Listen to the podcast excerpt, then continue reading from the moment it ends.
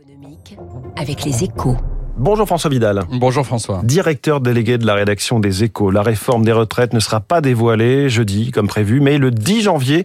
C'est une façon pour l'exécutif de prolonger le dialogue alors que les républicains et les écologistes viennent de changer de dirigeant et que les élections professionnelles aussi hein, dans la fonction publique, les syndicats, viennent à peine d'avoir lieu. Oui, c'est une façon surtout d'éviter que les fêtes de fin d'année ne soient perturbées par des mouvements sociaux. Hein.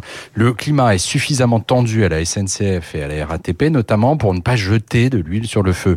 D'autant que les Français n'aspirent qu'à prendre du repos en famille après une année 2022 éprouvante et avant une année 2023 qui s'annonce tout aussi compliquée.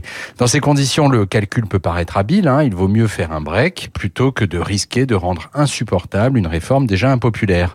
D'autant que sur le papier, il ne s'agit que de reculer pour mieux sauter, hein, puisque le calendrier parlementaire de la réforme ne devrait pas être chamboulé par ce report. Oui, mais à force de reculer l'échéance, est-ce que l'exécutif ne va pas donner le sentiment qu'il hésite? Bah Si, bien sûr, c'est le risque. Hein. à l'automne déjà, Emmanuel Macron s'était rangé à l'avis de ceux qui lui avaient conseillé de ne pas passer en force sur le sujet et de prendre le temps du dialogue. Avec ce second report, il ne faudrait pas que s'installe l'idée que le pouvoir a la main qui tremble, qu'il cherche une improbable fenêtre idéale pour lancer la réforme la plus importante du, du quinquennat.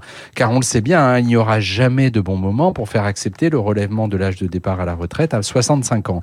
S'il veut dissiper ce sentiment diffus d'un recul qui ne dirait pas son nom, l'exécutif doit utiliser le délai qui vient de se donner pour faire beaucoup plus de pédagogie sur les aspects du texte les moins anxiogènes d'abord, comme euh, la pension minimale à 1200 euros, les mesures pénibilité ou les exemptions accordées aux carrières longues, sur les économies générées ensuite, qui s'élèveraient à 19 milliards d'euros à l'horizon 2030.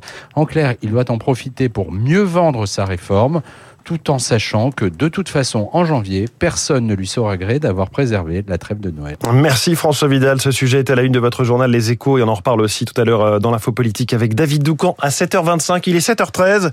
L'inflation dans les magasins et l'inflation de magasins. Franprix veut doubler son parc en quelques années. Son nouveau patron est la star de l'écho. C'est dans quelques secondes.